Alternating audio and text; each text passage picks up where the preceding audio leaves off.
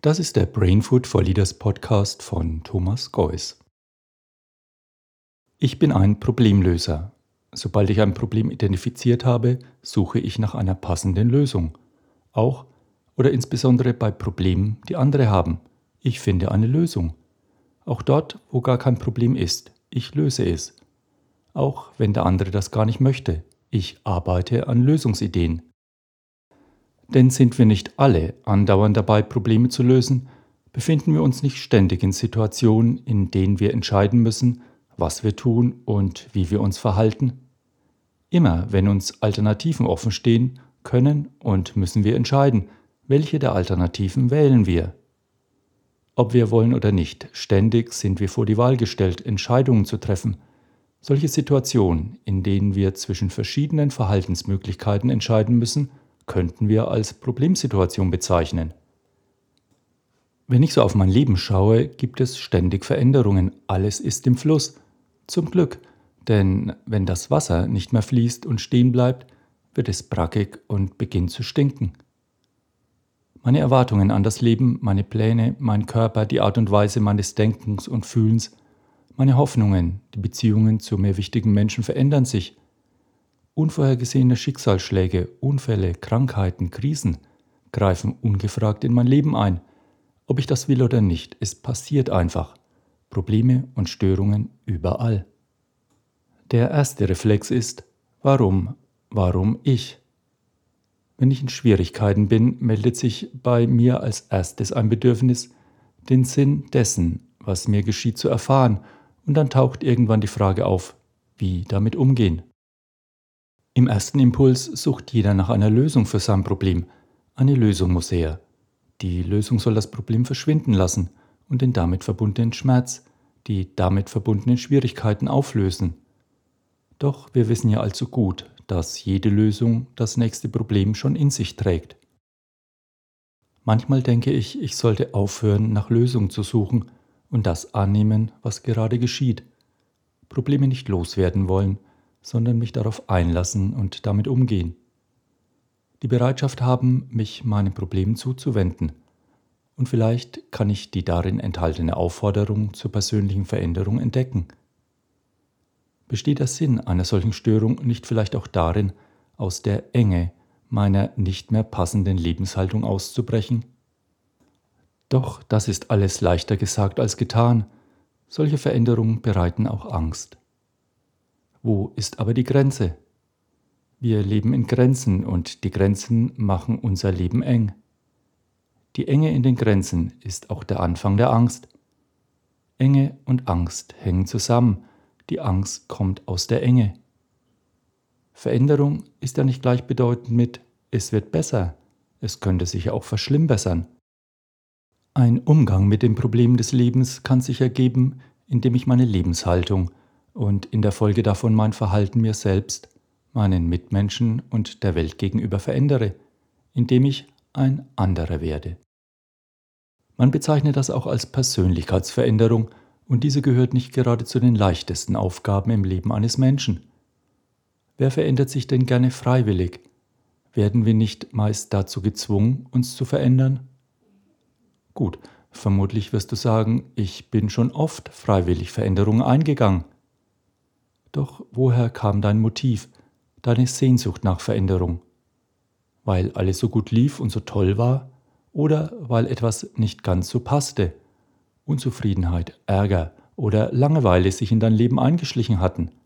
Und daraus hat sich dann gewollte und beabsichtigte Veränderung entwickelt? Veränderung ist immer mit einem Kraftakt verbunden. Wenn alles gut zu scheinen läuft, gibt es keinen Grund zur Veränderung, Erst wenn etwas schlecht läuft, erst dann wird vielleicht Veränderung angestrebt.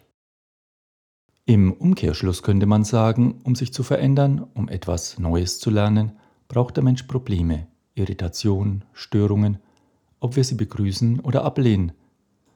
Deshalb könnte man Störungen des Lebens wie etwa Unzufriedenheit, Langeweile, körperliche und seelische Symptome, Krankheiten, Beziehungskonflikte, Lebenskrisen und anderes auch als Aufforderung zur Veränderung betrachten. Somit bekommen Probleme einen Sinn. Der Sinn des Problems besteht dann darin, mit ihm zurechtzukommen.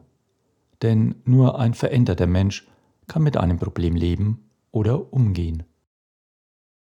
Wenn man dann gefragt wird, wer wird gestört, antwortet man in der Regel mit Ich. Es ist immer das Ich, das gestört wird. Doch wer ist das Ich, das sich gestört fühlt? Dieses Ich, das da antwortet, repräsentiert nie den ganzen Menschen. Es ist Ausdruck einer Identifikation mit bestimmten Persönlichkeitsanteilen. Wenn ich sage, ich bin gesund und stark, dann bin ich mir meiner Gesundheit und Stärke bewusst, aber nicht meiner Krankheit und meiner Schwäche. Wenn ich krank werde, fühlt sich der Gesunde in mir gestört und der Kranke. Was würde der sich wohl wünschen?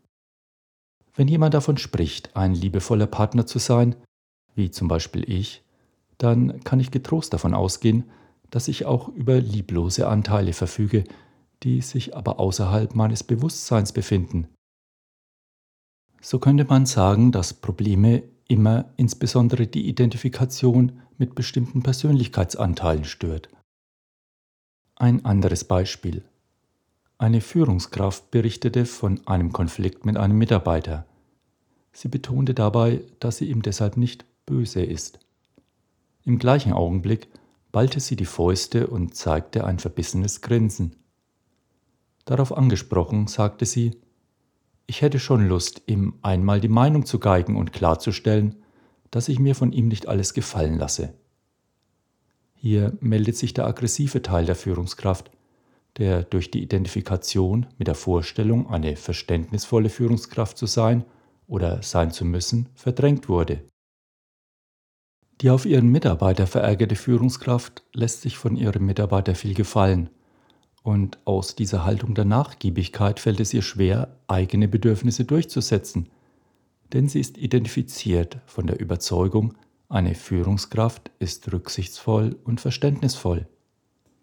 In den unbewussten Impulsen, in der geballten Faust und dem verbissenen Grinsen zeigt sich die Sehnsucht zu sein, wie man auch ist, zu fühlen, was man sonst noch fühlt und zu tun, was man am liebsten tun will.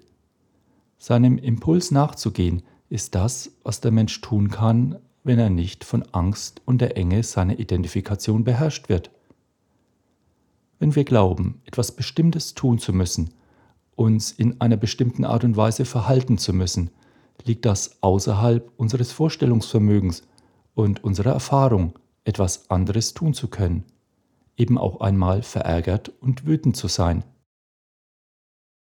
womit auch immer ich identifiziert bin, wozu auch immer ich ich sage, ich bin weit mehr als dieses Ich. Das identifizierte Ich bezeichnet nur einen Ausschnitt meiner Persönlichkeit. Es drückt das aus, was ich zu sein glaube, meine Identifikation. So müsste ich sagen, nicht ich fühle mich durch die Entwicklung gestört, sondern meine Identifikation mit etwas wird gestört. Somit kann man sagen, dass Störungen, Probleme die Identifikation eines Menschen angreifen und ihn in seinem Wesentlichen, in seinem Wesen, in seinem Verborgenen berühren. Die Identifikation sagt mir, wer ich bin und was ich tun oder lassen soll. Identität ist wie ein Rahmen, innerhalb dessen ich wahrnehme, denke, fühle und handle. Der Rahmen, den ich mir gebaut habe, gibt mir Orientierung und Halt und gleichzeitig ist dieser Rahmen meine Begrenzung. Er ermöglicht mir eine bestimmte Lebenshaltung und verunmöglicht mir eine andere.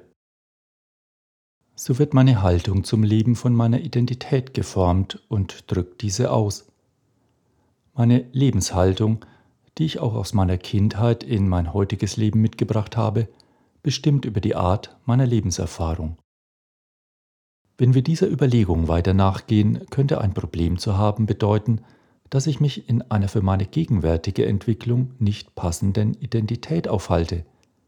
Die damit verbundene Aufforderung, ein anderer zu werden, löst unvermeidlich Angst in mir aus. Wer verändert seine Lebenshaltung schon ohne zwingenden Grund? Vielleicht werden wir durch Probleme dazu aufgefordert. Die durch das Problem überbrachte Aufforderung meine Lebenshaltung zu verändern, bringt mich an die Grenzen meiner Identität. Und hier empfinde ich Angst.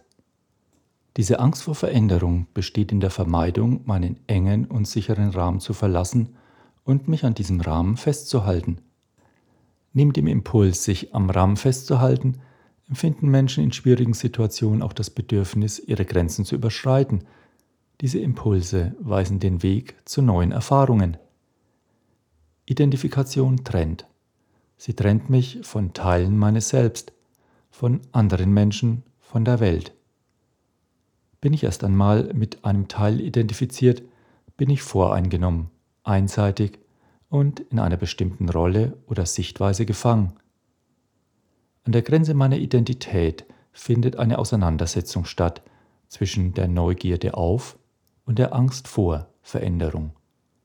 Und je nachdem, auf was ich mich einlasse, wird ein Lernprozess in Gang gesetzt. Und dieser Lernprozess kann mich einen Schritt näher bringen zu mir selbst.